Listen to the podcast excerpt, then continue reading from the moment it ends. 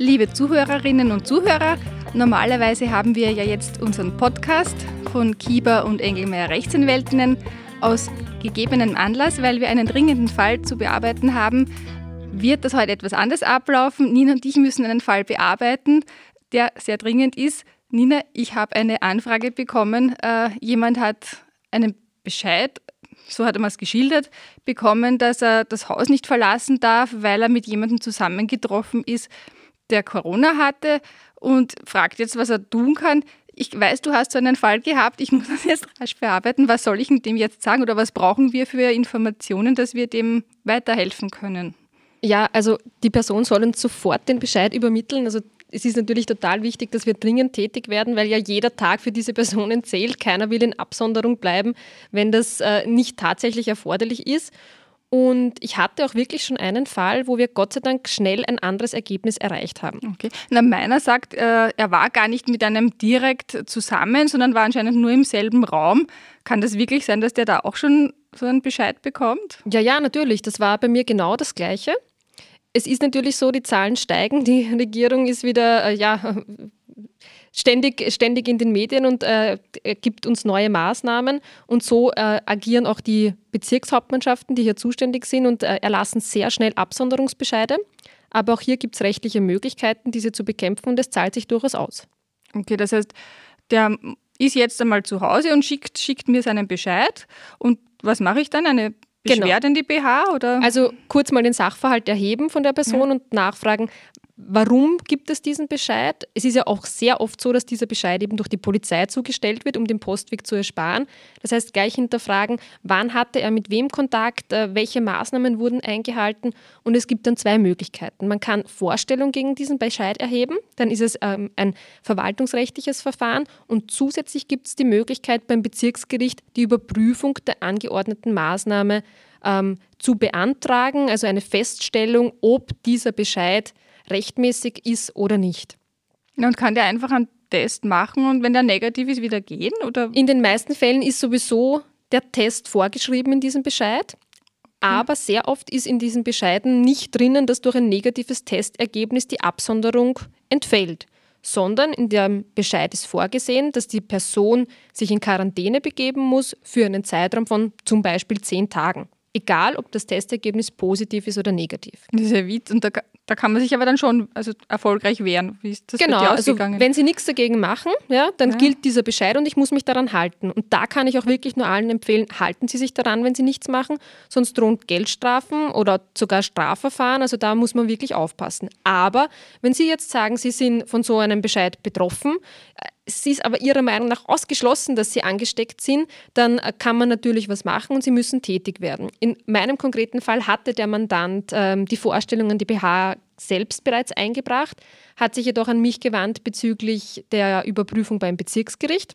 Und wir haben sofort einen entsprechenden Antrag aufbereitet und einfach ausgeführt, welche Maßnahmen durch den Mandanten gesetzt wurden. Also in dem Fall äh, ging es um einen Besuch eines Angehörigen im Krankenhaus und wie wir alle wissen, äh, in einem Krankenhaus gelten ohnehin schon sehr starke Maßnahmen. Ohne Mund-Nasenschutz darf ich das Krankenhaus nicht betreten. Und die Angehörige war krank, die er besucht hat? Nein, das dachte ich vorerst auch, aber so war es gar nicht. Die Angehörige selbst hatte ähm, kein, äh, keinen positiven Test. Aber genau zu dem Zeitpunkt, wie unser Mandant im Krankenhaus war, hat man offensichtlich erfahren, dass eine Zimmerkollegin positiv getestet wurde. Er wurde unverzüglich aus dem Zimmer herausgebeten, wurde informiert, er durfte nicht mal mehr zurück in seine Jacke zu holen. Und äh, genau das machte den Einzelfall aus. Also er hat äh, seine Angehörige besucht, war aber nicht mal zehn Minuten mit ihr im Zimmer, hatte nur Kontakt zu seiner Angehörigen und da auch keinen äh, unmittelbaren. Und nicht zu der positiv. Genau, also getesteten. zu der positiv getesteten Person gar nicht. Mhm. Also er hat wirklich gesagt, die Örtlichkeiten haben stets einen Abstand von vier bis sechs äh, Meter zu allen anderen Personen zugelassen. Mhm. Dann eben den Mund-Nasenschutz hatte er auf. Äh, es war kein 15-minütiger Kontakt. Also alle Vorschriften, die ja auch derzeit von der Regierung an und für sich äh, aufgegeben oder aufgetragen werden, waren da erfüllt. Und genau das haben wir im Antrag ans Bezirksgericht vorgebracht und den Antrag dann eben so schnell wie möglich ans Gericht übermittelt. Und wie ist das Ganze dann ausgegangen? Ja, es ist auch für die Richter natürlich eine völlig neue Situation und es war für mich dann äh, sehr angenehm, weil ich auch mit der Richterin kurz telefonischen Kontakt hatte, um den weiteren Ablauf zu besprechen. Und ich habe sie dann auch gefragt, ob sie schon einige solche Verfahren hatte. Und sie sagte, es ist der zweite Antrag, der bei ihr jetzt einlangt, aber auch der erste konnte im Endeffekt zurückgezogen werden, weil schnell ein negativer Test vorlag.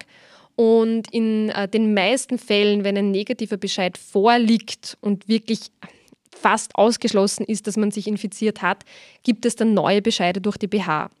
Und so war es auch in unserem Fall durch äh, unser Einschreiten beziehungsweise auch durch die Vorstellung, die der Mandant selbst schon an die BH übermittelt hat, in welcher er nochmal auf den konkreten Sachverhalt hinwies, ist die Behörde schon tätig geworden und hat ausgeführt, wenn er ein negatives Testergebnis vorliegt, dann gilt die Absonderung äh, nicht mehr und er darf das Haus oder seine Umgebung wieder verlassen. Mhm.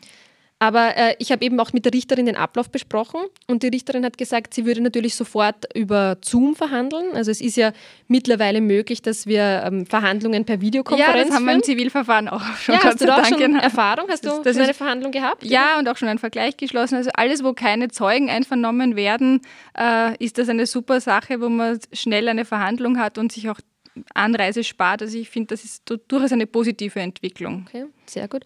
Ja, also kann ich auch nur bestätigen. Ich hatte auch schon eine äh, Videoverhandlung und hat bestens funktioniert. Mhm. Und die Richterin hat eben gesagt, sie wird sofort über Zoom verhandeln. Sie will aber auf jeden Fall einen Sachverständigen beiziehen, weil sie kein Mediziner ist. Mhm. Sie könnte auch nur beurteilen, ob grundsätzlich die Vorgaben der Regierung eingehalten werden.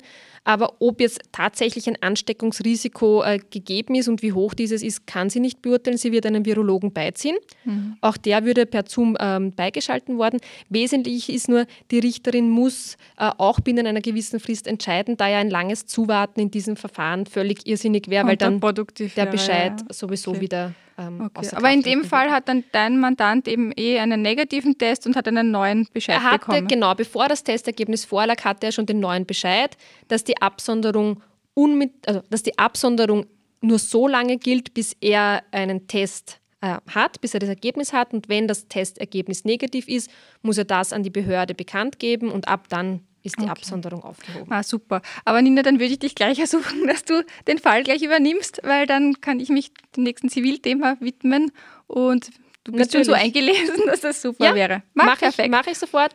Super. Ja, vielleicht noch für Sie äh, zur Information. Grundsätzlich wollten wir nicht äh, über Corona sprechen, weil ich glaube, wir haben das alle äh, ja, pausenlos in den Medien und wir wollten Sie damit nicht auch noch äh, konfrontieren. Aber nachdem wirklich ein anlassbezogener Fall vorlag und auch jetzt eine ganz aktuelle Entscheidung wieder aus Linz vorliegt, wo, ein, äh, wo das Gericht dann den Bescheid wirklich geändert hat, weil auch hier absolute ja, Maßnahmen aufgetragen worden, die wirklich überschießend sind und das ist, glaube ich, auch nicht notwendig. Genau, also es ist sicher ein Thema vorsichtig sein, aber auch nicht alles gefallen lassen. Bei Fragen können Sie sich gerne auch an uns wenden, an podcast.ce-recht.at. Ja, wir freuen uns auf den nächsten Podcast. Schönen Tag noch. Wiederhören.